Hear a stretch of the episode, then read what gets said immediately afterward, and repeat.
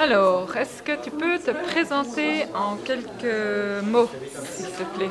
Bonjour, je m'appelle Lana de Perrault et je viens de Nyon et je suis née en 1967. Ok, merci. Euh, quel âge euh, avais-tu en 1986 et qu'est-ce que tu faisais à l'époque? J'avais 19 ans, j'étais à Sarajevo et je faisais mes études. Ok. Quelle était la chose la plus importante pour toi Cette année-là, cette année-là? On passe à la question suivante.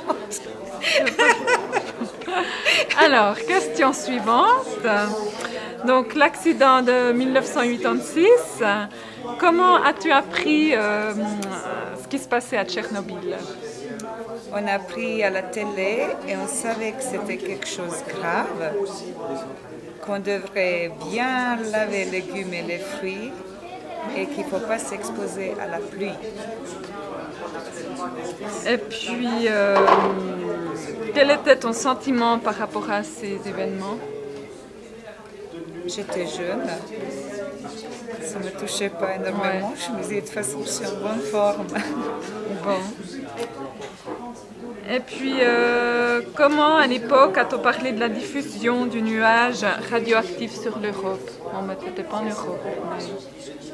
L'État disait que c'est pas n'est pas le pays le plus touché, mais être étudiant et contestateur en même temps, entre nous, on disait de toute façon, ça doit être la même chose partout en Europe, que ce sera grave.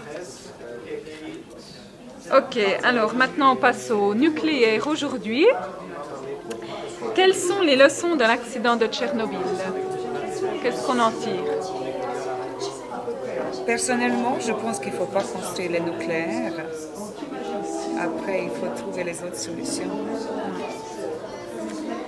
Dans quelle mesure cet événement a changé quelque chose pour toi?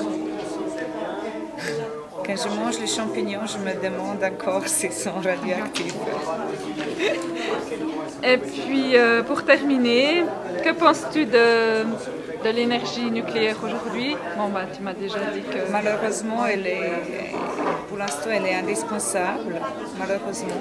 Mais je suis contre, mais je ne suis pas scientifique pour régler le problème. Ok, merci. Je vous en prie, madame. Au revoir.